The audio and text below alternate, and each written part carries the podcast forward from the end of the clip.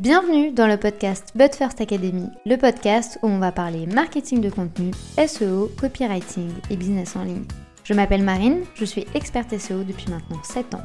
Autour d'un café ou d'un thé, peu importe, parlons de stratégie dans une ambiance conviviale et détendue. Bonne écoute J'espère que vous allez bien. Je vous souhaite la bienvenue dans un nouvel épisode de podcast où aujourd'hui on va parler de comment construire un business qui nous ressemble. Et pour cela, j'ai invité Aude et vous allez voir que notre discussion est hyper inspirante. Entre focus, organisation, créer le bon contenu pour nous, comment créer le bon contenu également pour notre audience, comment prendre réellement du plaisir dans tout ce que l'on fait? Et bien au-delà de tous ces éléments-là, sortir des codes de ce que les gens veulent absolument vous transmettre parce que oui, quand on a un business en ligne, eh bien on peut complètement créer les règles que l'on veut et avoir des règles du jeu qui vont vous faire sentir bien. Et je ne doute pas que Aude va mettre un gros coup de pied dans toutes vos croyances et dans tous les éléments que vous avez probablement déjà vus ou que vous voyez constamment sur Instagram. Si vous préférez le format vidéo, sachez que notre échange a été filmé et enregistré. Il est désormais disponible sur notre chaîne YouTube. Je vous mets le lien juste en dessous de cet épisode. Bonne écoute. Merci beaucoup d'avoir accepté mon invitation. Est-ce que tu vas bien? Écoute, je vais très bien. J'ai une petite clim là qui me descend dessus. C'est très agréable. Tout va bien. J'ai ma petite bouteille d'eau. On est prête. Trop bien. Alors du coup, on a beaucoup de choses à voir aujourd'hui ensemble. Donc j'ai euh, divisé l'épisode en plusieurs parties. On va d'abord parler de toi, de ton organisation, puis après on ira sur euh, tout ce qui est contenu, qualité, etc. Mais du coup, pour euh, qu'on puisse déjà avoir une idée un peu pour les gens qui ne te connaissent pas, euh, comment est-ce que tu te présenterais? Qui tu es? Qu'est-ce que tu fais dans la vie? Ça marche. Euh, du coup, la manière dont je me présente, elle est assez classique. Hein. J'ai pas trop de trucs farfelus. Je sais qu'il y en a qui aiment bien justement faire un truc un petit peu cash, un petit peu pitch, etc. Moi, c'est pas forcément la manière dont j'aime le faire. Donc, je m'appelle Aude avec un H, si ça pourrait être ça un petit peu mon pitch. je suis du coup, je fais du consulting, donc je considère pas ça comme du coaching, c'est vraiment du consulting sur tout ce qui va être organisation, développement, structuration d'entreprise. Donc c'est vrai que je touche des personnes à des niveaux parfois complètement différents. J'ai vraiment des gens qui sont très très avancés, voire chefs d'entreprise avec une équipe, des salariés, etc. Comme je peux avoir des beginners, mais qui ont déjà un petit peu cette flamme, cette envie d'aller beaucoup plus loin. Donc c'est vraiment autour de ça que je peux en fait euh, aider les personnes. Mais du coup, quand euh, tu vas toucher un peu toutes les différentes personnes et tous les différents profils, c'est vrai qu'on n'a pas du tout la même manière ni de travailler, ni de se concentrer. Euh, toi, tu parles aussi beaucoup du fait d'être focus avoir une productivité qui nous ressemble, mais surtout avec laquelle on est à l'aise. Quels sont les éléments ici qu'il va falloir prendre en compte quand on parle de focus? Parce que c'est vrai que même, tu vois, juste en entrepreneuriat, on va se comparer, l'autre, il a été plus productif que moi, il a été plus là. Quels sont les éléments que nous, on doit écouter pour nous et seulement pour nous? C'est fou parce que depuis que je suis dans le monde de l'entrepreneuriat, j'ai appris une définition de la productivité qui est complètement différente de ce que je connaissais avant. Donc, pour les personnes euh, qui me découvraient vraiment de, but en blanc, qui n'ont jamais entendu parler de moi, avant d'être entrepreneuse, j'ai travaillé du coup 8 ans pour Decathlon. Donc, j'ai fait plein de métiers avec eux. J'étais directrice magasin, responsable de marque. J'ai fait beaucoup, beaucoup de choses. Et du coup, j'ai été amenée à travailler sur plein de différents types de pôles où la productivité, c'était vraiment mon quotidien. Mais pas du tout la productivité comme on l'entend dans l'entrepreneuriat où c'est très, euh, il faut faire le plus possible, il faut travailler le plus possible, il faut faire 80 euh, heures par semaine, il faut vraiment être efficace à absolument tous les moments. Alors que la vraie productivité, finalement, c'est pas ça. Mmh la productivité comme on l'entend. Et c'est, je trouve intéressant, tu vois, avant donc on parle justement de tout ce qui est focus, concentration, productivité, c'est vraiment de remettre un petit peu euh, euh, l'église au milieu du village. C'est être productif, c'est juste faire ce qu'on avait l'intention de faire. C'est pas forcément faire plus, c'est pas forcément faire moins, c'est vraiment faire ce qu'on avait l'intention de faire. Et je pense qu'aujourd'hui, la grosse problématique des entrepreneurs, et c'est pour ça qu'on a du mal à être concentré, qu'on a du mal à se focus parce qu'il y a une grosse charge mentale, c'est qu'on a juste envie de faire trop. En fait, on se compare beaucoup, je pense, aux autres. On va beaucoup aller voir ce que font les autres, comment avancent les autres. C'est un peu le, top de l'iceberg, hein, parce que dans la finalité, c'est pas du tout comme ça que ça se passe chez tout le monde. Et ouais, je pense qu'il y, a vraiment du coup une, grosse problématique autour de ça. Et du coup, je pense qu'il y a des, petits tips, genre vraiment tout petits, qui sont intéressants à, comprendre. Et si je devais en sélectionner, euh, on va, va s'en dire trois pour pas aller trop loin, ça serait le Déjà, le plus important, c'est justement au niveau du focus, de la concentration, c'est de bien faire la différence entre l'attention et l'intention. En fait, l'attention, c'est tout ce qu'on va voir autour de nous.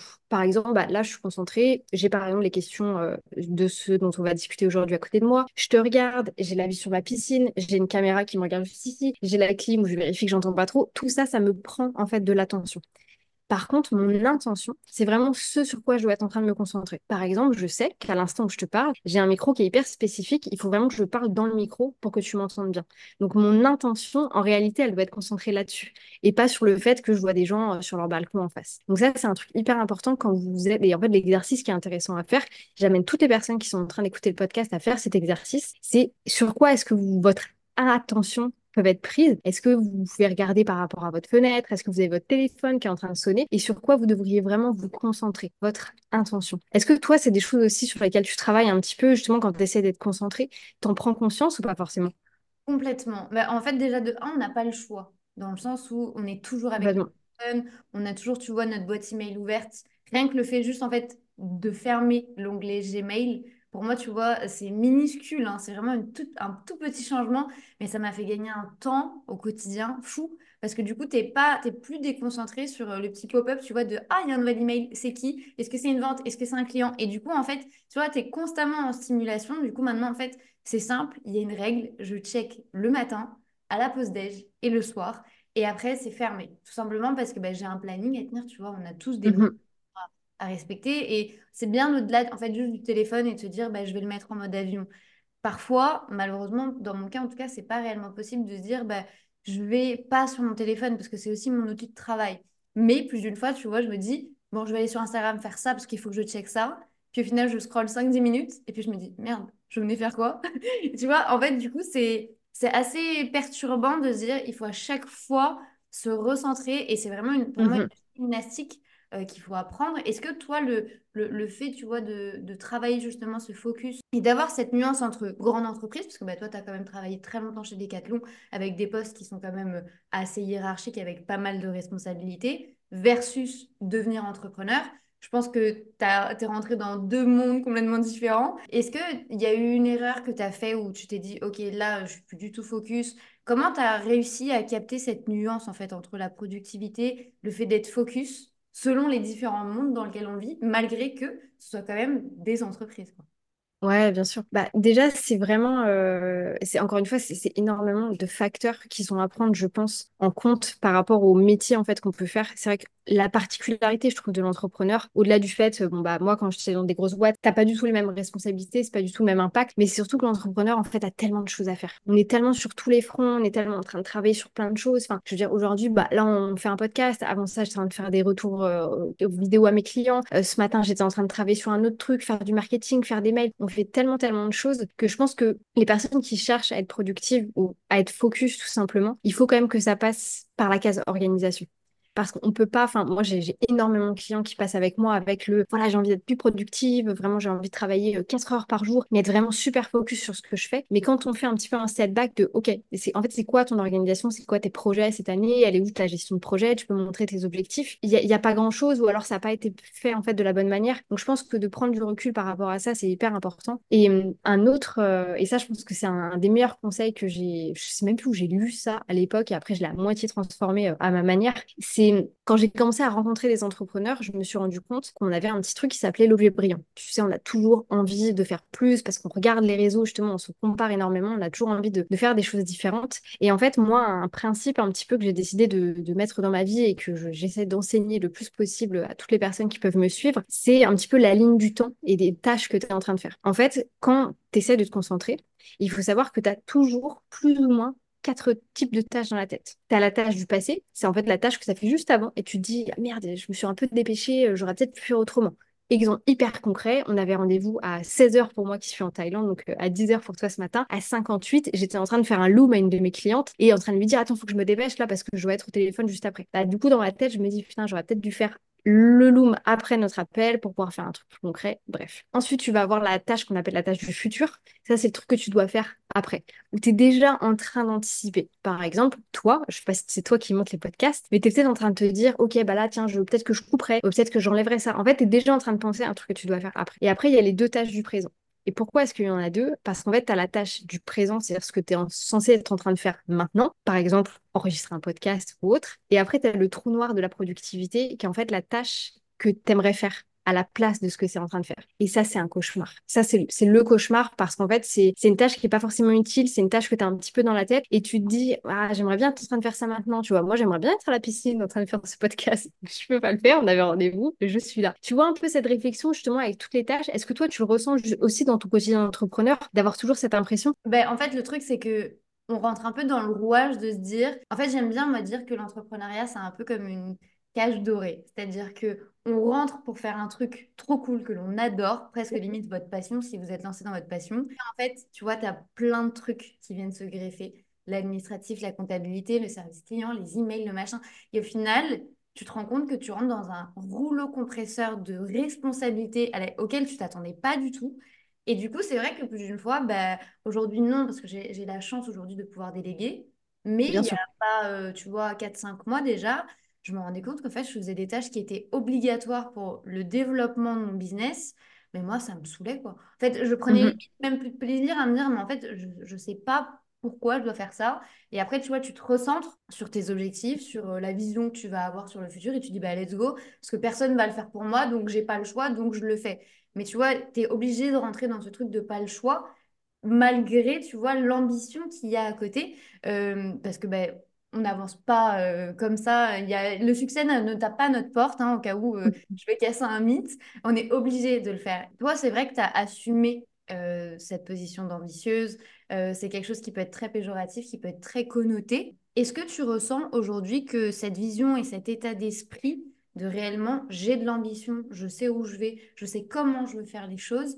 Est-ce que tu ressens que ça simplifie beaucoup plus le process de bah, en fait, je sais pourquoi je le fais, j'ai des objectifs, je les atteins Ou est-ce que tu ressens parfois un peu ce jugement de dire bah, au final, je suis entrepreneur, je suis une femme, euh, je suis en ligne, parce que oui, euh, le fait de travailler en ligne, ça peut être très mal perçu pour certaines personnes, parce que c'est jugé comme un non-travail. Donc, il y a mmh plein de facteurs autour de ça qui peuvent euh, provoquer le jugement. Euh, est-ce que toi, tu es à l'aise avec ça? Est-ce que tu as dû travailler là-dessus? Comment ça s'est fait, tout ce processus? Je dirais que j'ai, honnêtement, j'ai j'ai toujours été très, très, ambitieuse j'ai toujours su, tu vois, que je pourrais faire des grandes choses. Et, pourtant, je, viens d'une famille, enfin, j'étais pas prédestinée, tu vois, à faire tout ça.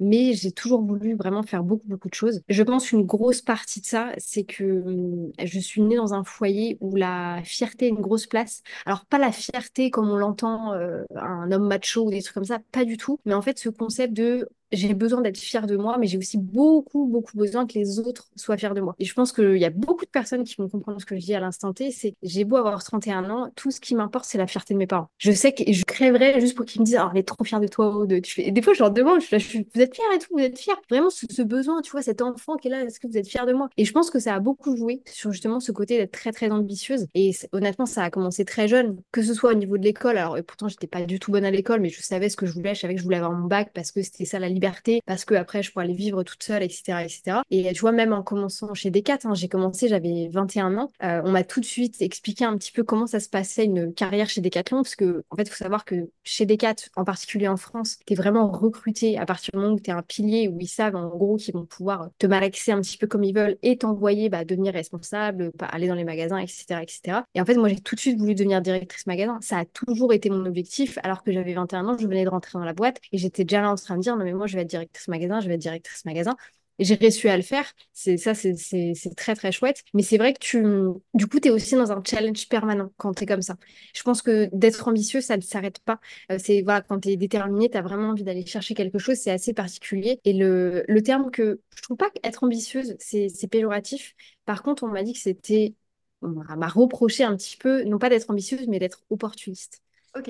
Et, ouais, et ça, ça, me faisait assez rire parce que j'étais là, bah, je comprends pas et tout. Enfin, moi, je suis là, je, suis je saisis les occasions. Si tu veux, on me présente des choses, etc. Et c'est vrai que c'est, euh, c'est quelque chose que j'avais aussi beaucoup en tête. C'est qu'en fait, dans la vie, tu, peu importe d'où tu viens, tu es un peu tout seul. Enfin, je veux dire, les gens, si tu veux, toi, ton intérêt, c'est toi. Euh, même si tu as un conjoint, dans la finalité, ton intérêt, c'est toi. C'est ton bonheur qui passera avant tout. Du moins, je l'espère. Et je pense que j'ai beaucoup été dans cette vision-là, en fait, des choses quand bien même je suis avec la même personne depuis 12 ans et qu'on se tire tous les deux, bah, à la fin de la journée, je sais que j'essaierai le plus possible de toujours me faire passer en premier. Et je pense que c'est pour ça aussi que je suis très opportuniste, c'est que j'ai toujours été euh, à essayer de rencontrer les bonnes personnes, à toujours être dans les bonnes réunions, à toujours me retrouver en face justement de la personne qui allait pouvoir faire la différence. Et, je pense que les opportunités, pareil, ça, se recherche en fait.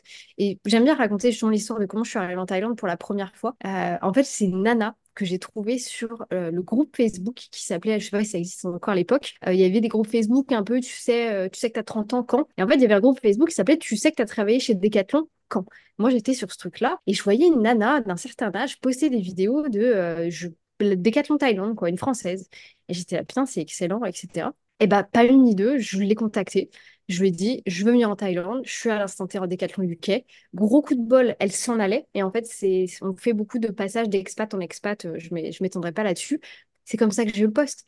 Je ne lui aurais pas envoyé un DM sur, euh, sur Messenger à l'époque. C'était quand même une femme de 65 ans, je crois. Ça se trouve, je serais jamais venue ici. Et ça, je pense que c'est important et c'est, c'est des choses qu'on met vachement de côté, justement. Alors, potentiellement parce que nous sommes des femmes, parce que ceci, parce que cela. Mais je pense qu'il faut laisser ça de côté. Il faut prendre ses ambitions, il faut travailler pour aussi. Parce que souvent, c'est, et après j'arrêterai avec mon monologue, souvent quand on reproche quelque chose à quelqu'un, c'est parce qu'en fait on se reproche finalement de ne pas l'être.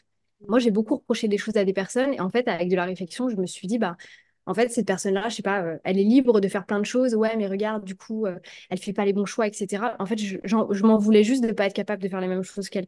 Donc, je pense qu'il y a aussi cette notion-là qui est vachement importante à prendre dans la comparaison qu'on peut avoir avec les autres sur les sociaux. Enfin, là, je, m'égare un petit peu. Mais voilà, je sais pas si ça répond à ta question. Je suis partie dans un petit peu dans tous les sens. Ça répond complètement à ma question et en fait j'aime bien le fait de, dire que au-delà euh, de probablement d'être ambitieuse, c'est vraiment de l'opportunisme mais en fait, pour moi, c'est pas du tout péjoratif dans le sens où, quand on est entrepreneur, tu es obligé de l'être.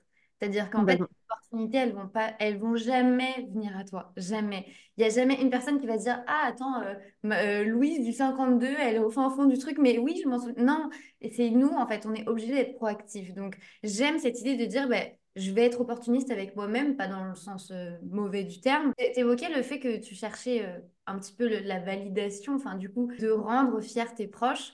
Moi, il y a une question qui me vient. Est-ce qu'aujourd'hui, toi, tu es fier de toi? De ouf. Mais ça m'a demandé énormément de travail énormément de travail sur... Euh, alors, j'ai jamais été quelqu'un qui a eu des problèmes de confiance en soi, etc. Je pense que je me suis retrouvée par la force des choses dans les bons groupes, avec les bonnes personnes, etc. Mais du coup, j'ai beaucoup travaillé sur cette partie-là en sachant que j'avais une, forte confiance en moi. Mais par contre, le côté plus estime du style, euh, bah, en fait, je me voue à moi-même, j'ai pas besoin des autres pour euh, faire ce que je dois faire, etc. Je pense que ça vient avec l'âge, ça vient avec bah, pas mal de choses. Et c'est aussi beaucoup créé, je pense, par des histoires de vie. Tu vois, on a chacun nos histoires de vie avec nos parents, nos grands-parents, nos frères et sœurs, etc. Et ouais, aujourd'hui, je suis capable de dire que je suis hyper fière de moi. Et surtout que, en fait, la validation d'autrui m'importe peu finalement. Et c'est difficile de dire ça parce que c'est pas très sympa pour les autres non plus. Mais avant, vraiment, j'aurais fait des choix pour mes parents, tu vois, même à, même à 23, 24, 25 ans, pour leur faire plaisir parce que je savais que ça les mettrait dans une situation agréable. Et en fait, un jour, je me suis rendu compte que eux seraient heureux pour moi, quoi qu'il se passe, en fait. Et je pense que ça, c'est euh, c'est tout un autre sujet parce que je pense que ça touche aussi beaucoup notre génération, en particulier ce, ce genre de prise de décision. Mais ouais, je pense que c'est, il faut travailler sur ça. Euh, je sais pas si toi, aujourd'hui, tu es fier de toi ou si c'est, tu l'as toujours été ou si pareil, c'est un chemin qui t'a amené là finalement. Alors moi, je l'ai pas toujours été, non. Euh, je travaille là-dessus. Parce que c'est vrai qu'en fait, euh, je me qualifierais comme très perfectionniste et, c'est vrai que ma barre au niveau de l'exigence de la qualité est toujours trop haute. Euh, ça me challenge aussi, donc j'aime bien ça.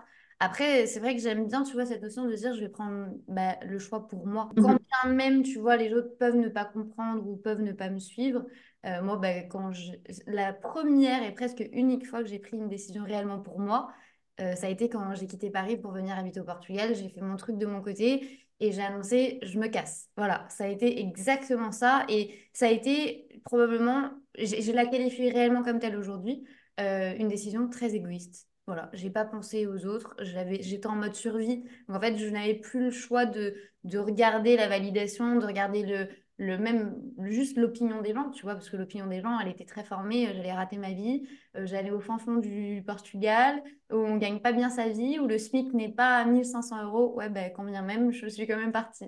Donc, je pense que c'est aussi important de, de faire des trucs pour soi, mais comprendre que ça prend du temps. Tu vois, moi, je suis pas encore arrivée de te dire, je suis hyper fière. Non, j'aime bien ce que je fais, j'adore, je vibre, mais je suis pas encore au stade de me dire, euh, ok, là, je vraiment, genre, je vais me décerner une médaille parce que je kiffe, tu vois. C'est trop intéressant. Non, mais ouais, mais de ouf, parce que, en fait, c'est vraiment aussi, tu vois, au-delà de la perception que l'on va avoir de, de nous, c'est également la perception que les autres ont de nous, le- comment on se voit, enfin, du moins, comment les autres nous voient.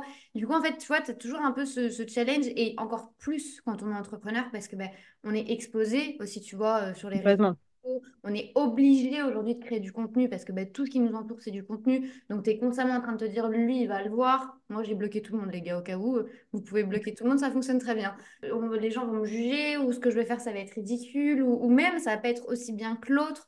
Donc, c'est souvent parfois un peu difficile à, à- à travailler au niveau mindset, au niveau organisation. Complètement. Et c'est vrai qu'aujourd'hui, tu vois, on a beaucoup de plateformes à gérer, on a beaucoup de choses à faire. Comment est-ce qu'on fait pour ne pas se sentir débordé par rapport à tout ça? Est-ce que toi, tu l'as déjà euh, ressenti au quotidien?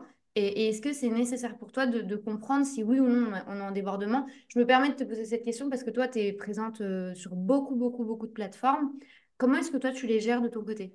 Déjà, je pense que c'est important de, enfin, comment dire, de simplifier les choses euh, énormément par rapport à ce qu'on fait. Aujourd'hui, on a tendance à énormément, énormément compliquer. On passera sur la partie contenu juste après, mais par exemple, j'étais en appel découverte avec une nana l'autre jour. Quand elle me disait, oui, bah moi j'ai tel outil et puis tel outil et puis je fais ça, du coup les mails, ils vont ici et là, j'étais là.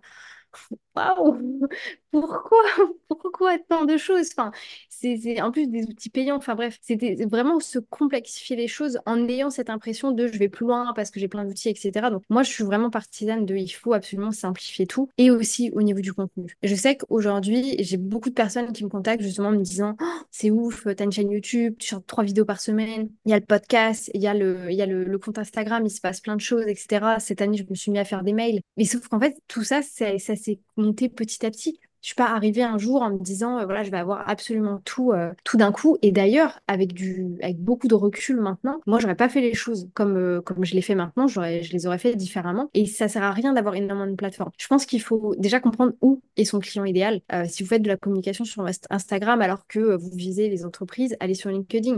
Si vous faites de la communication sur LinkedIn alors que votre client idéal, c'est une, une femme de 50, 55 ans, allez sur Facebook. Il faut aussi, je pense, avoir cette recherche, pas chercher le, faire comme tout le monde. Il y a des gens pour qui Instagram n'a pas d'intérêt. Il y a des gens qui marchent très bien sur LinkedIn, qui ne sont pas du tout sur Instagram. Il y a des gens qui sont que euh, sur YouTube et qui n'ont ni Instagram ni LinkedIn. Donc, je pense qu'il faut vraiment bien comprendre déjà où se trouve sa cible avant de décider d'aller sur une plateforme ou sur une autre. Et c'est marrant parce que j'ai eu la question hier en DM, une nana qui me disait, mais est-ce que avant de te lancer sur YouTube, tu faisais déjà du chiffre d'affaires sur Instagram? Et est-ce que, ou est-ce que du coup, tu es allé sur YouTube parce que tu pensais que tes clients étaient là-bas? Et la réponse, c'est que moi, je faisais déjà un bon chiffre d'affaires en étant sur Instagram. Je n'avais pas besoin de me lancer sur YouTube. C'est juste que bah, le process était bien mis en place, je savais ce que je faisais, j'ai potentiellement commencé à déléguer à ce moment-là et c'est là que je me suis dit, ok, on va, on va sur YouTube parce que moi, c'était mon rêve dans tous les cas de, de faire du YouTube plus lifestyle. C'est pas le cas aujourd'hui, mais ça le sera plus tard. Donc, passer sur la partie YouTube et pour vraiment de donner les chiffres, hein, moi, j'ai commencé donc octobre 2021 sur Instagram,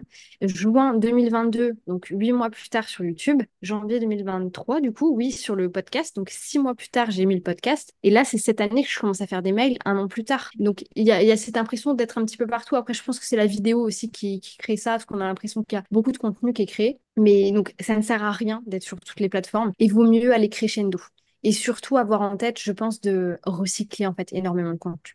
Tout, le contenu qui existe a déjà été fait. Ce qui intéresse les gens aujourd'hui, c'est votre prise de position, c'est votre personnalité, c'est vraiment montrer ce que vous pensez d'un certain sujet. Et il vaut mieux le remanier à votre sauce et beaucoup recycler. Moi, je recycle énormément de choses. Tout ce qui sort sur Instagram, c'est un peu, euh, je vous, donne l'information, c'est moi qui fais, parce que j'ai une community manager, et ce n'est que du recyclage de vidéos YouTube, d'épisodes de podcast. Ça reste des choses que j'ai créées, mais ce sont des choses qui sont recyclées d'un endroit à un autre. Enfin, ouais, je pense qu'il faut, faire attention avec ça. Toi, tu as du coup plusieurs comptes Instagram, plus le podcast. Comment est-ce que tu gères ça? Parce que ça doit être un sacré challenge aussi.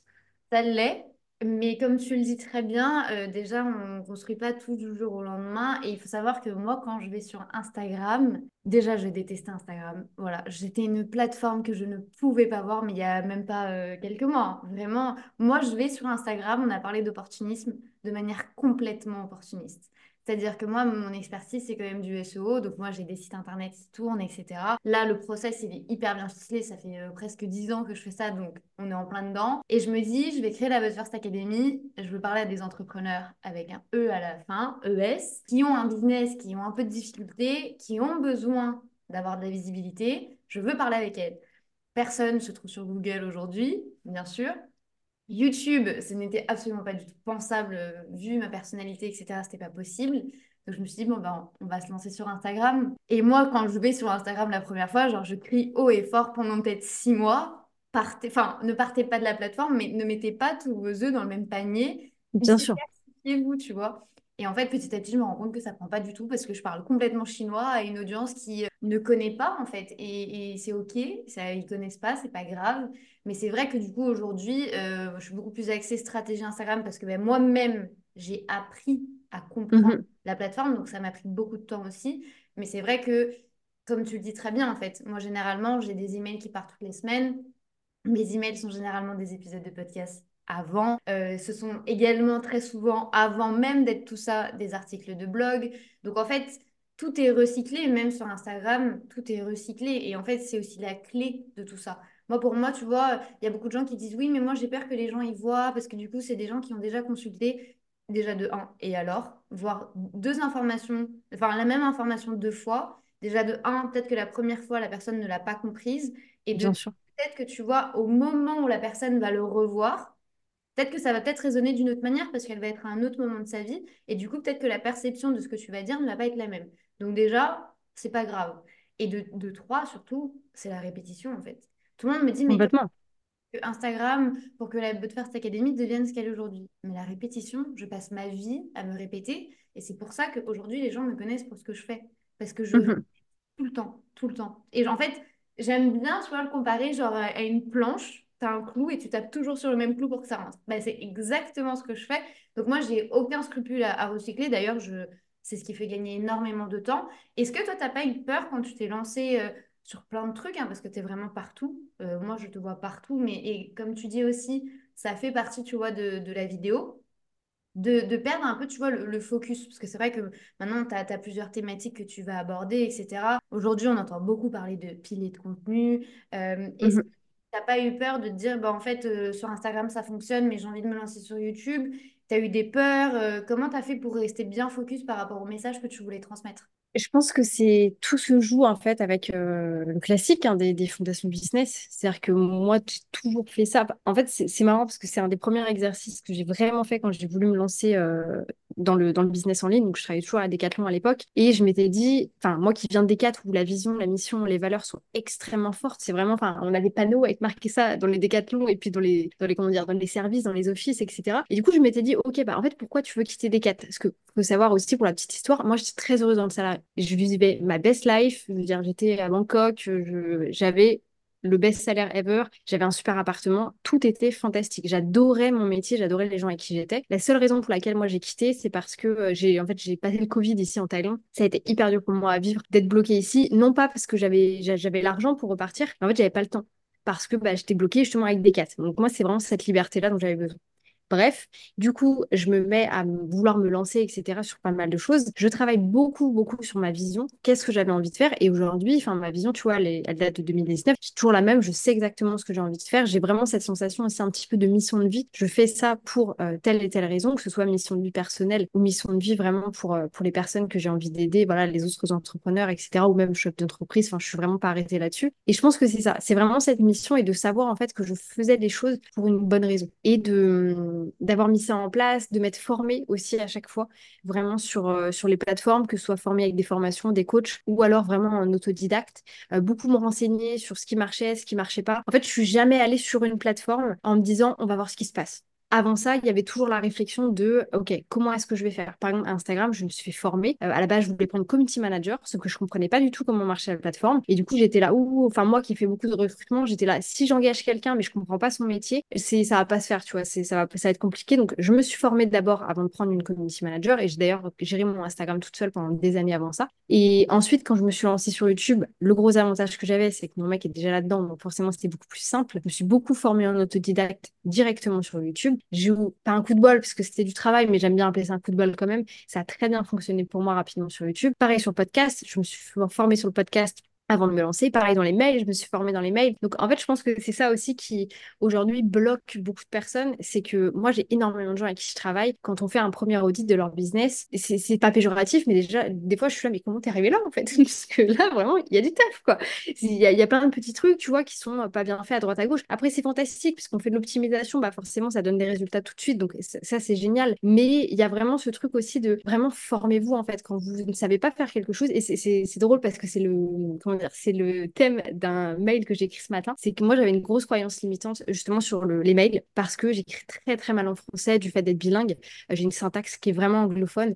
Et du coup, j'avais vraiment ce truc de me dire, en fait, c'est pas pour moi, tu vois, je peux pas écrire, il faut écrire bien français, il faut vraiment avoir, putain, je dis ça en plus avec vraiment une syntaxe qui est pas du tout française, il faut bien écrire en français, etc. Et du coup, ça m'a vachement bloqué. Et en fait, je pense qu'il faut comprendre ces blocages comprendre euh, sur quoi est-ce qu'on peut travailler, vraiment ce qu'on maîtrise, ce qu'on peut pas maîtriser, et ce que vous maîtrisez pas, faites-vous aider. Et si vous n'avez pas envie de dépenser d'argent, parce qu'il n'y absolument aucun souci, YouTube, YouTube c'est une mine d'or quand on a envie de commencer à faire quelque chose, et vaut mieux avoir conscience un petit peu des étapes en fait qui doivent être mises en place avant de, ouais, de, se lancer un petit peu dans, dans, la gueule du loup, parce que c'est vrai que je pense qu'un des trucs, je, je sais plus si on, on avait prévu d'en discuter, mais un des trucs qui est hyper important quand tu crées du contenu, c'est la récurrence. En fait, si tu fais euh, 10 stories un lundi, mais après tu disparais pendant deux semaines, ça n'a aucun intérêt. Même si tes stories que tu as fait ton lundi matin à 9h et c'était fantastique, ça n'a absolument aucun intérêt. Donc je pense qu'il y a ce côté-là aussi, c'est d'avoir vraiment cette récurrence dans le contenu que vous allez créer pour pouvoir bah, vous sentir à l'aise. Parce que, bah, imaginons, moi qui sors, euh, donc il y a trois vidéos qui sortent par semaine, deux posts. Euh, en ce moment, je fais pas trop de stories quotidiennes parce que je profite de ma vie. Et il y a deux mails qui vont sortir par semaine, donc c'est énormément de contenu. Si je devais faire ça tous les lundis pour toute la semaine, je serais sous l'eau. Donc il y a aussi cette organisation de, OK, réfléchir en amont, je vais avoir des vidéos YouTube, je vais avoir le podcast, de quoi je vais parler, quand est-ce que je vais tourner, se mettre des blocs de temps, etc. Euh, c'est essentiel en fait. Tu parlais du coup de, cette fameuse organisation où c'est vrai que tu vois, on entend tellement parler du, bashing de contenu et, quand on en a beaucoup, c'est très compliqué de, tout batcher. On, est rapidement enseveli euh, et on se dit, OK, je commence par quoi? Et c'est vrai que tu parlais justement du, fait que bah, tu aimais beaucoup, toi, ton salariat, tu étais vraiment hyper bien. Est-ce que c'est la raison pour laquelle toi aujourd'hui tu appliques des, horaires de, bureau? Tu trouves en fait ton équilibre très très bien dans, dans le sport, la santé mentale, le travail et tout, et même comme ça, appliquer des horaires de bureau? Je te pose cette question parce que quand on est entrepreneur, il y a ce truc que tout le monde crie haut et fort de vous allez travailler 3-4 heures, vous allez faire ce que vous voulez de votre emploi du temps. Vos horaires, franchement, ça va être votre best life ever. Alors que pas réellement, vraiment. Autant, euh, je vous fais une confession, c'est pas réellement comme ça que ça se passe. Toi, aujourd'hui, tu, le dis, mes horaires, c'est mes horaires de bureau et c'est OK, en fait. Comment est-ce que tu es arrivé à ce stade-là? Est-ce que, parce que du coup, toi, quand tu rentres dans l'entrepreneuriat, tu cherches cette liberté d'organisation, de temps et tout, mais même comme ça, je dirais pas que tu t'imposes cette discipline, mais presque d'horaire de bureau. Est-ce que avant tu as fait des erreurs et tu t'es dit, mais en fait, ça, c'est pas pour moi? Ou dès le début, tu as rapidement compris que c'était le rythme qui t'allait?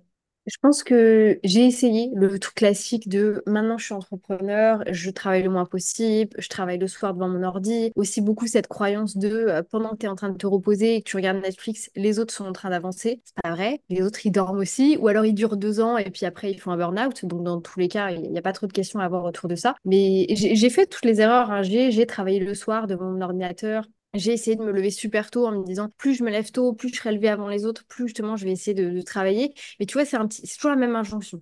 C'est les autres.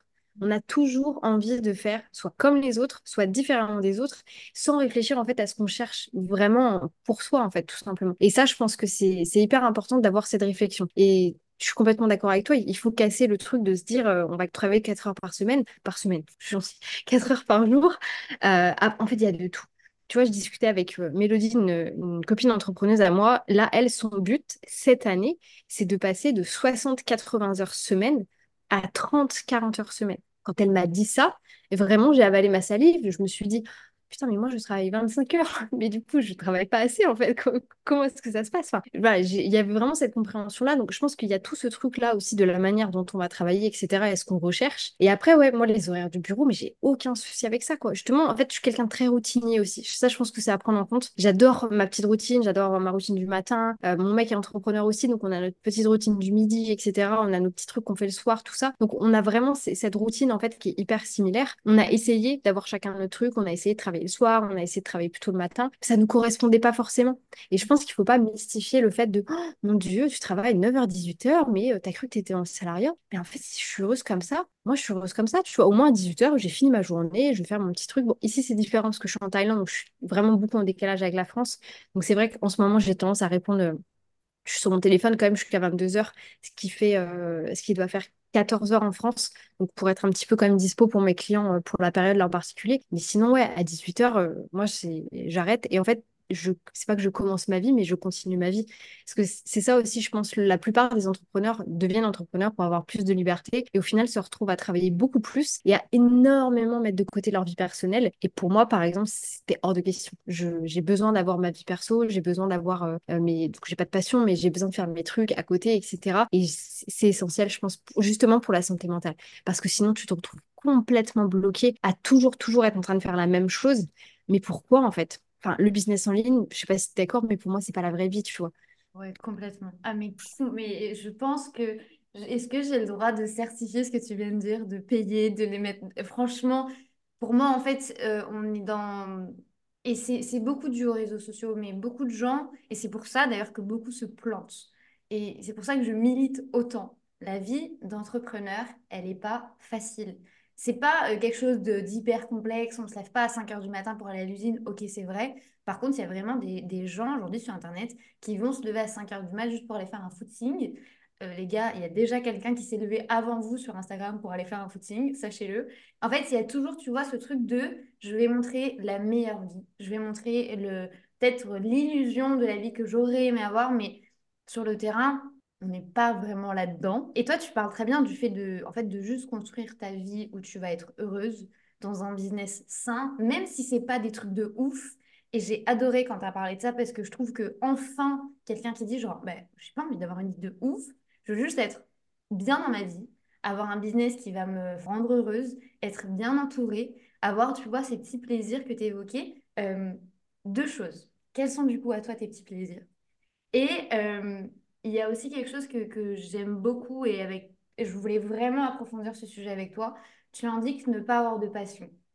Euh, alors, je, crois que là, franchement, j'ai envie de te remercier, mais vraiment profondément. Parce que c'est vrai que quand on est entrepreneur, ben, on le sait toutes les deux, euh, le business prend énormément de place.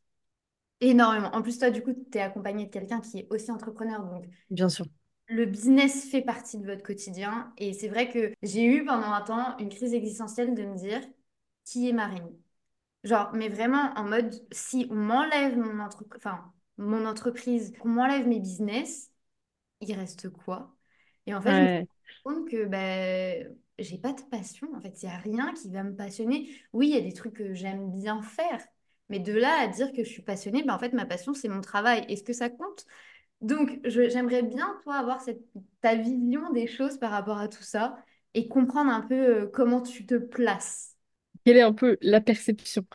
Euh, Déjà, je reviens juste sur ce que tu disais avant, parce que je pense que c'est important de, de bien mettre euh, le contexte en place. Parce que je sais qu'il y, a des gens qui pourront nous écouter, qui vont se dire euh, Oui, mais tu as envie d'avoir une vie tranquille, d'avoir une vie simple. Euh, et pourtant, tu vois, j'habite en Thaïlande. Je me réexpatrie euh, là en Thaïlande. Et je sais que pour plein de personnes, c'est un truc de malade, tu vois. Et je pense qu'il y a aussi cette perception d'avoir que bah, des choses qui vont être simples pour certaines personnes ne le seront pas potentiellement pour d'autres. Euh, j'ai plein de gens, tu vois, qui, quand je suis revenue ici, qui m'ont dit oh, la Thaïlande, c'est un truc de ouf, vous allez faire ci, vous allez faire ça, etc. C'est une grande ville. Et en fait, bah, nous, comme on a vécu ici longtemps, je suis chez moi. J'ai vraiment juste l'impression, en fait, d'être d'être chez moi, comme si j'étais chez moi à Brest. Il n'y a vraiment aucune différence avec ça. Donc voilà, je voulais juste mettre un petit bémol pour pas qu'on ait l'impression de euh, ah ouais, mais tu as quand même une vie assez, euh, assez dingue pour quelqu'un qui a envie d'avoir une vie assez simple. Et du coup, pour revenir un petit peu sur, sur les petits plaisirs de la vie, je pense que le, celui qui, que je,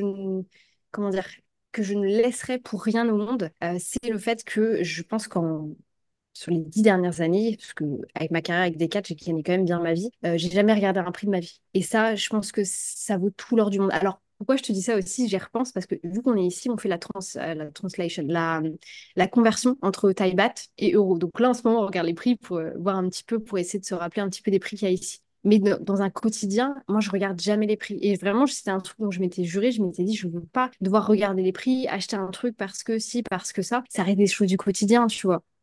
Mais ouais, c'est vraiment un sentiment où je me dis, voilà, j'ai pas envie de me prendre la tête avec ça. Si ça coûte 50 centimes de plus, bah, même si j'en mange 10 euh, par jour, enfin, j'ai pas envie que ça, m'impacte. Et en fait, vraiment, c'est ouf ce que je veux dire, mais moi, je travaille dur pour pouvoir, euh, si j'ai envie d'aller au resto, si pour, pour pouvoir aller en vacances, enfin, c'est pour des trucs comme ça aussi qu'on travaille. Donc vraiment, ouais, ce, côté de regarder, de pas regarder les prix, ça, je pense que c'est hyper important. L'autre côté, c'est de les petits plaisirs de la vie, dans le sens, euh, bah, s'il y a une après-midi, tu vois, je sais que je suis libre, j'ai pas d'appel ou un truc comme ça, bah, pouvoir euh, dire à ma frangine, euh, est-ce que je peux venir voir euh, Brigitte et Gualtas, qui sont mes neveux et nièces, est-ce que je peux venir passer l'après-midi avec eux, quoi? Juste des petits trucs comme ça, pareil avec mes parents, tu vois, leur faire des surprises, bah tiens, je pars de la maison, je suis chez vous dans une heure. Enfin, c'est juste pouvoir aussi ouais, faire plaisir aux, gens de mon entourage, non pas avec des cadeaux, quoi que ce soit, mais vraiment juste par ma présence. Parce que c'est vrai que quand on est entrepreneur, c'est vite, vite en fait tout seul dans ton truc suivant si tu as des gens autour de toi qui, qui le font ou pas. C'est difficile aussi pour notre entourage parfois de comprendre. Euh, moi, j'ai beaucoup de chance avec des parents qui m'ont toujours dit euh, OK, pas de souci, alors que je quittais, tu vois, 8 ans de carrière pour euh, faire je sais pas trop quoi,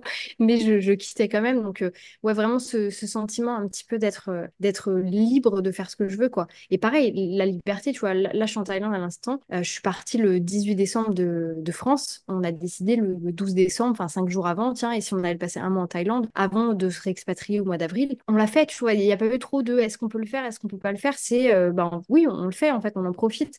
Donc je pense que c'est vraiment cette liberté de prise de décision. C'est ça que j'essaye de dire, c'est vraiment de pouvoir prendre les décisions qu'on a envie sans avoir la perception des autres, etc. Enfin, je sais pas. Est-ce que toi, tu as ce sentiment-là aussi? Est-ce que c'est pour ça que tu fais de l'entrepreneuriat? Ou est-ce que c'est pas forcément euh, cette manière-là que tu as de voir?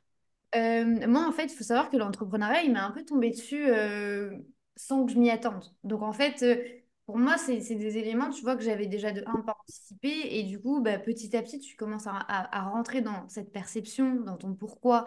Et c'est vrai que moi, en fait, avec le temps, j'ai réellement compris profondément mon pourquoi. Mais pendant deux, trois ans que j'ai un blog toute seule, genre, j'ai pas tout ça. Tu vois, genre, je me rends mhm.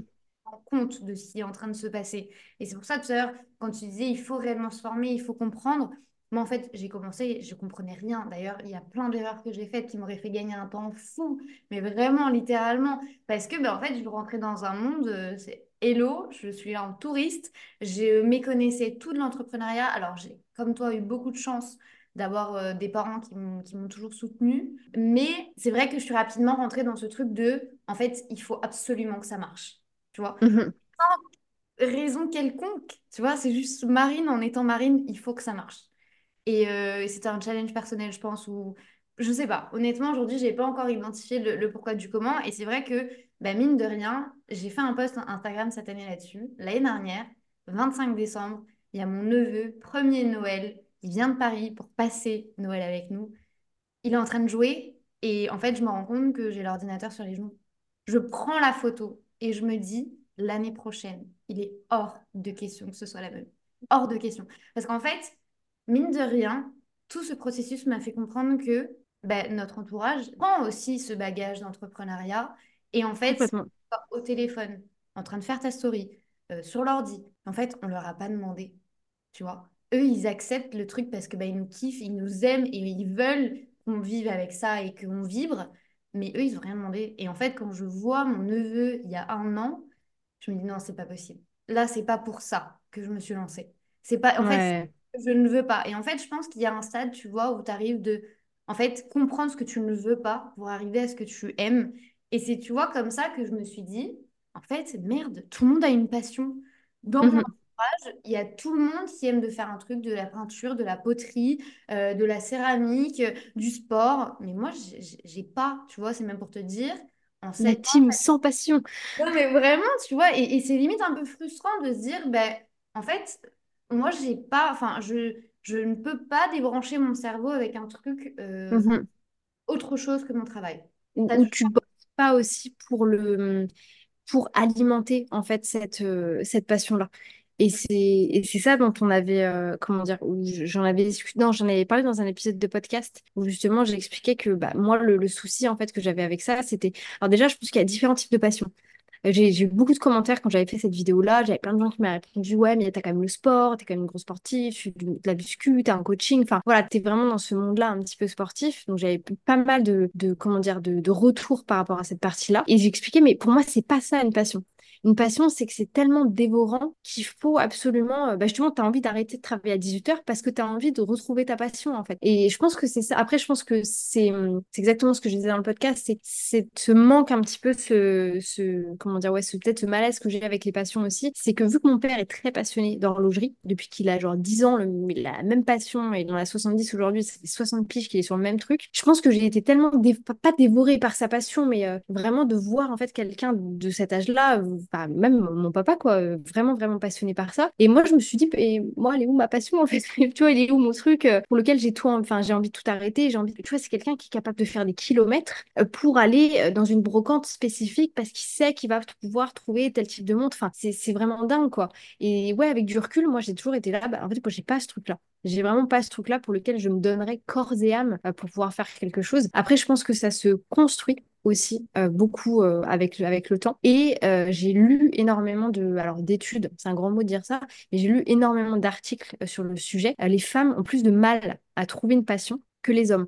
Comme bah, je fais un peu un raccourci, hein, les femmes ont un instinct maternel qui est beaucoup plus fort très souvent que l'instinct paternel, et ben c'est exactement la même, enfin, c'est exactement la même chose. Encore une fois, je, fais une grosse généralisation. C'est un peu la même chose avec les passions. Les hommes ont souvent tendance à être multipassionnés, donc euh, à être passionnés euh, très rapidement d'un truc, mettre tout leur argent pour passer sur une autre passion, alors que les femmes ont plus tendance à se dire, ok, j'ai ce côté sécuritaire, il faut quand même que je fasse attention à mon environnement, etc. J'ai envie de, bah, de, de, comment dire, de faire les choses bien, donc potentiellement je vais prendre plus de temps pour choisir une passion parce que quand quand on parle de passion aussi, alors là je généralise encore une fois, mais souvent c'est quelque part où on investit de l'argent parce qu'on va acheter des choses, parce qu'on va acheter des livres, on va aller rencontrer des personnes, on va faire ce genre de choses. Donc je pense qu'il y a ce côté-là aussi de peut-être de protection, tu vois, je me dis j'ai pas envie de mettre toute ma thune là-dedans, je préfère garder mes sous pour faire autre chose. Donc ouais, il y, a un petit peu ce, côté-là qui est, qui est, généré par ça, par ce manque de passion. Quoi. Ouais, mais c'est vrai que c'est aussi un sentiment qu'on peut rapidement ressentir, encore une fois, hein, à cause ou grâce, je sais pas, à la perception des gens, tu vois, à se comparer, à se dire, bah, en fait, elle a passé 4 heures à peindre, à faire une peinture, mais moi, en fait, euh, j'ai peut-être passé 4 heures à créer du contenu, mais pour autant, j'ai peut-être pris autant de plaisir qu'elle. Euh, donc, je pense qu'il faut aussi arrêter, tu vois, de, de s'auto-culpabiliser et de se dire, en fait, il faut absolument, absolument, absolument que j'arrête de travailler. Mais si tu adores ce que tu fais, que tu vas bien, que c'est sain, je vois pas pourquoi tu t'imposerais quelque chose par rapport à un rythme que d'autres personnes t'imposerait. Moi, j'aime bien dire que mes business ne me définissent pas, mais la création de contenu me définit parce que je prends un kiff total à créer mon contenu. Toi, est-ce que c'est quelque chose qui te fait encore aujourd'hui vibrer? Parce que bah, tu crées quand même beaucoup de contenu. Ou est-ce que c'est quelque chose qui reste quand même assez stratégique de dire, bah, si on ne me voit pas, on ne se souviendra pas de moi, donc autant euh, me démultiplier un peu partout pour être du coup très régulière dans tout ce que tu fais, parce que pour le coup, euh, toi, es la récurrence, euh, franchement, c'est ton maître mot, je pense. Est-ce que ça te fait encore vibrer? Est-ce que tu kiffes toujours autant? Est-ce que tu prends du plaisir à prendre ton micro et à écouter ton podcast qui d'ailleurs, je vous mettrai le lien juste en dessous de cet épisode qui est vraiment génial. C'est euh, les backstage. Enfin, moi, j'adore l'esprit et, l'ambiance que tu renvoies.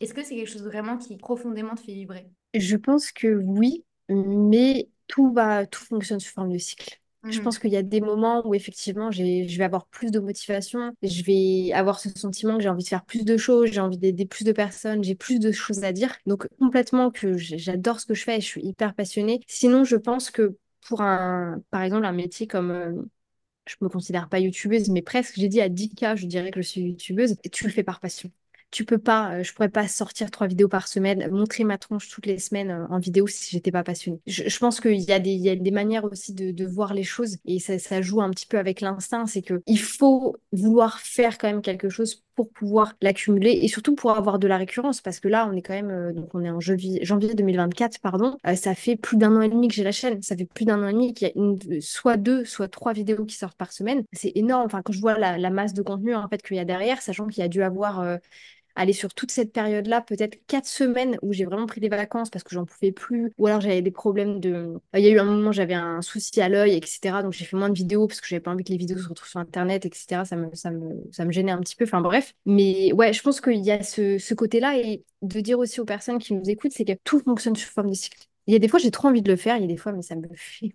royalement chier. Je le fais parce que je suis engagée envers ma communauté, etc. Et que, euh, et par exemple, hein, il y a un moment où j'ai eu, euh, ça c'était en mars l'année dernière, euh, en fait j'ai attrapé, je sais pas trop ce que c'était, mais en fait j'ai toussé pendant un mois et demi. Et ça a été très dur pour moi de filmer des vidéos parce que c'était très compliqué pour Jade de, monter les vidéos derrière. Parce qu'en fait, bah, du coup, elle, elle m'écoute. Bah, écouter quelqu'un qui tousse euh, pendant une heure et demie, du coup, ça faisait que les rushs étaient hyper longs. Enfin bref. Et ça, ça a été un moment hyper compliqué pour moi. Donc il y a un moment où j'ai arrêté de faire des vidéos parce que j'en pouvais plus. En plus, je m'étais fêlé les côtes à cause de tousser. Enfin bref. Et j'ai reçu des messages, quoi. J'ai reçu des messages de gens qui me disaient Oh, de, là, il n'y a pas eu la vidéo du mardi, il n'y a pas eu celle du mercredi, est-ce que tout va bien Ou enfin, comment est-ce que ça se passe, etc. Donc, c'est là que je me suis dit Putain, mais la bonté des gens, enfin, c'est quand même incroyable. Et du coup, il y avait ce côté engagement. En fait, moi, je suis quelqu'un de très engagé, ça fait d'ailleurs partie de mes valeurs. C'est quand je décide de faire quelque chose, euh, je le fais. Je le fais à fond et après, vraiment, je m'organise euh, autour de ça. Ça, c'est un, très bon sujet d'ailleurs, parce que donc là, moi, j'ai commencé à écrire des mails. J'ai débloqué la semaine dernière la grosse croyance limitante que j'avais par rapport aux mails. Et du coup, je me suis à partir de maintenant, à envoyer deux mails par semaine du coup, à mon audience, que j'ai une, grosse liste email quand même pour, euh, pour les, les, personnes qui me suivent, etc. Et bah, du coup, tu vois, la, la réflexion, et moi, ça a été l'instinct, c'est juste naturel chez moi, c'est OK, comment tu vas faire pour envoyer ces deux mails? Il te faut du temps pour le faire, il te faut un process pour le faire. J'ai tout créé, ça m'a pris 45 minutes. Maintenant, j'ai tout mon truc sur Google Agenda. Il y a tel mail qui part à tel moment. Il faut que je l'écrive à tel moment. Je me suis mis des moments d'écriture parce que ça doit être des moments qui sont assez euh, focus, justement, assez profonds. Et je pense qu'il y a tout ça aussi qui joue. C'est que bah, quand on ajoute de la nouveauté dans ce qu'on fait, bah, forcément, ça nous donne un petit regain. Et c'est toujours de se rappeler pourquoi est-ce qu'on le fait. Et, et c'est pour ça que d'avoir, je pense, une communauté, ça fait une grosse différence. Parce que moi, les mails que j'ai envoyés la semaine dernière, j'ai halluciné du nombre de personnes qui m'ont répondu. J'ai des gens qui m'ont dit, mais ça fait un an que je te suis, je n'ai jamais osé t'envoyer un message. Mais qui m'envoient des pavés, je suis là, mais pourquoi vous n'avez pas pris l'opportunité avant, quoi? Et en fait, c'est parce qu'ils avaient besoin sans doute que je, fasse un pas vers eux. Et bref, tout ça pour dire que effectivement tout fonctionne, je pense, sous forme de cycle. Et quand ça va pas, quand vous avez plus envie, on fait une pause, laissez de la place dans votre cerveau pour que les idées justement reviennent, etc. Et surtout comprenez pourquoi vous avez plus envie de le faire. Est-ce que vous avez plus les idées Est-ce que vous, avez l'impression de faire du contenu pour rien, de faire du contenu dans le vent? C'est, En fait, c'est plein de perceptions, je pense, qui sont justement intéressantes à prendre en compte euh, par rapport à la perception qu'on a justement de la création de contenu. Ouais, mais tu vois, le, même le fait que tu aies eu tous ces retours, c'est aussi euh, l'approche en fait que tu mets en avant. C'est-à-dire que moi, recevoir un email, je crois que c'était le 5 ou le 7 janvier, je ne sais plus, qui me dit je suis déjà sous l'eau alors que l'année a commencé. Mais merci en fait. Juste genre, merci de dire tout haut ce que presque tout le monde est en train de vivre parce que oui, ok, euh, passé minuit, on change d'année, mais on ramène tout ce qui s'est passé aussi en 2023. Exactement, les problèmes viennent avec nous. Exactement. Donc en fait, euh, c'est pas une autre vie qui commence. Donc en fait, même si, quand bien même l'année vient de commencer, t'es peut-être encore dans la merde. Eh ben, en fait, mhm. le fait de recevoir un email comme ça où tout le monde te parle d'intention, d'objectifs, de meilleure vie, ben franchement, tu veux que je te dise, ça euh, il s'est vachement démarqué parce que je me suis dit, enfin, quelqu'un qui va dire juste en fait ce qu'on est en train de vivre dans la vraie vie. À partir de quel stade est-ce que toi tu considères que le contenu il est assez bon pour être publié? Parce que c'est vrai que j'aime pas ce mot parce que tout mon utilisateur est à travers, mais pour suivre le compte et pour suivre le contenu de haut, là pour le coup je peux vous le dire, on est sur de l'authenticité, de la transparence comme de l'eau de roche, littéralement. Jusqu'à quel stade tu t'autorises déjà à montrer tout ça? Est-ce qu'il y a zéro tabou et tu parles de tout et en fait tu es là pour ça? Ou est-ce qu'il y a des limites? Et à partir de quel moment tu te dis ça c'est prêt à être publié? Parce qu'il y a toujours tellement de choses à dire, il y a tellement, tellement de sujets à aborder. Quelle est toi ta limite et tes critères d'excellence, sans parler d'excellence, mais des critères qui sont assez bons pour te dire let's go, on y va. Déjà, je pense qu'une première notion à bien se mettre en tête, c'est que je ne suis pas du tout quelqu'un de perfectionniste. En fait, c'est pas. Euh, j'ai, je pense, beaucoup évolué avec des perfectionnistes, donc en particulier chez Decat. C'est pas, ça va pas ensemble, mais c'était des gens qui souvent, du coup, étaient très angoissés, qui étaient très dans le. Dès qu'il fallait faire une présentation, enfin, vraiment se rendaient malades énormément, énormément. Et le fait de moi m'être retrouvée euh, bah, plus dans la partie commerce, à devoir gérer, par exemple, des clients, des conflits, ce genre de choses, où en fait, la prise de décision, elle est instantanée. Si tu veux, t'as pas le choix de, de trouver une décision. Enfin, tu peux pas rester en face du client, te taire réfléchir et te dire après je vais donner un truc. Enfin, c'était vraiment tout était très à l'instinct et je pense que j'ai beaucoup euh, du coup gardé en fait ce, côté justement instinct. Je pense aussi que ça vient beaucoup de ma vie personnelle où je fais beaucoup confiance à mon instinct, que ce soit sur les personnes que je vais rencontrer, les décisions euh, pro ou perso que je dois prendre, ce genre de choses. Euh, c'est ouais, c'est quelque chose qui est assez fort en moi. Et du coup, je pense que ça a été la même chose avec mon contenu. Pour la petite anecdote, je regarde beaucoup de contenu YouTube américain.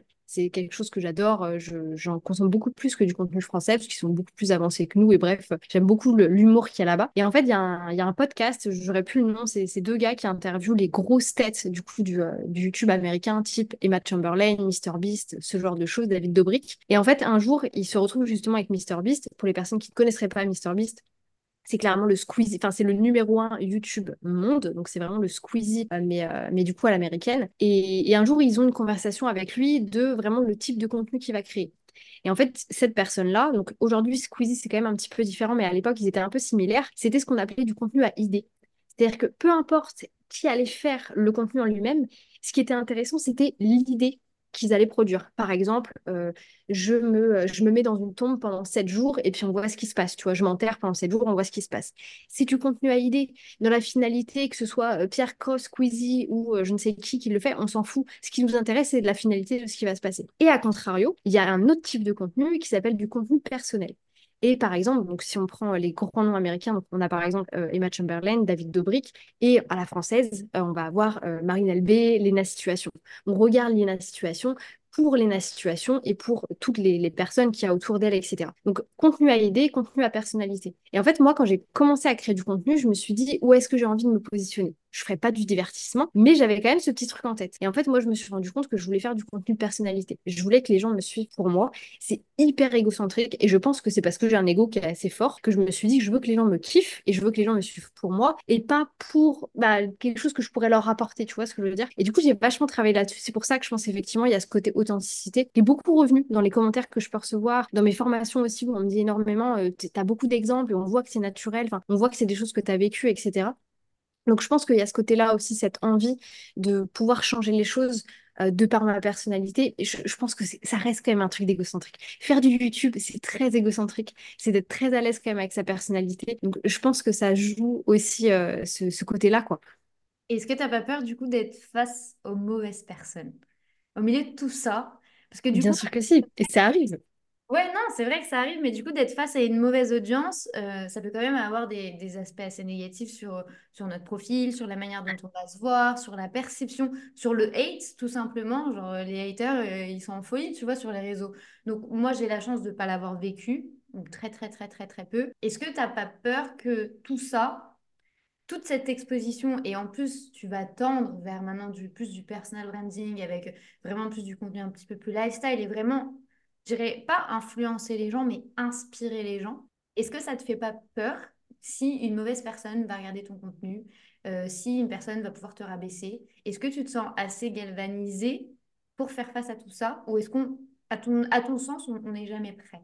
Je pense qu'on n'est jamais prêt parce que tu sais jamais euh, comment est-ce que ça peut se passer. Enfin, tu vois, une, vague de haine, à mon avis, peut arriver extrêmement, extrêmement vite. Il suffit d'avoir la mauvaise vidéo, d'avoir le mauvais contenu. Euh. tu peux jamais trop gérer de toute façon ce qui se passe dans la tête des gens. Par contre, je pense que quelque chose sur lequel moi j'ai beaucoup travaillé, c'était bah, justement le, regard des autres, un petit peu l'image que je pouvais avoir de moi, etc. Et en travaillant justement sur ce côté de fierté, je me suis rendu compte que j'avais plein de choses. Enfin, je suis une bonne personne et en fait je le sais. Je le sais foncièrement, je suis quelqu'un de bien. J'ai fait plein de bêtises dans ma vie, mais je sais que je suis une bonne personne. Et de me sentir, enfin, d'être attaquée ou de me sentir attaquée par des personnes, forcément, ça amène de la réflexion. Je fais des vidéos YouTube, bien sûr que j'ai déjà pris des commentaires qui étaient, euh, qui étaient assez houleux. À chaque fois, il y a un petit peu ce truc de se dire, justement, bah, ça fait mal au cœur, tu vois, je vais y penser pendant quelques heures, parfois suivant la personne. Mais il y a toujours ce truc de se dire, OK, mais en fait, bah, cette personne-là, encore une fois, la même réflexion que je t'ai faite tout à l'heure, quand on en veut à quelqu'un, quand on reproche quelque chose à quelqu'un, c'est juste parce qu'il est en train de faire quelque chose que nous, on aimerait faire aussi également. Et, ça, j'en suis convaincue. Et vraiment, j'ai vu plein de. C'est marrant parce qu'en commençant à m'intéresser à ça, j'ai vu après plein d'articles de blog, de, vidéos YouTube sur le sujet, etc., sur mes plateformes. Mais je pense qu'il y a ce côté-là. Et du coup, d'avoir cette notion-là en tête, bah, je me dis toujours, bah, si quelqu'un me reproche ça, c'est juste que bah, si cette personne est, tu malheureuse de la situation dans laquelle elle est.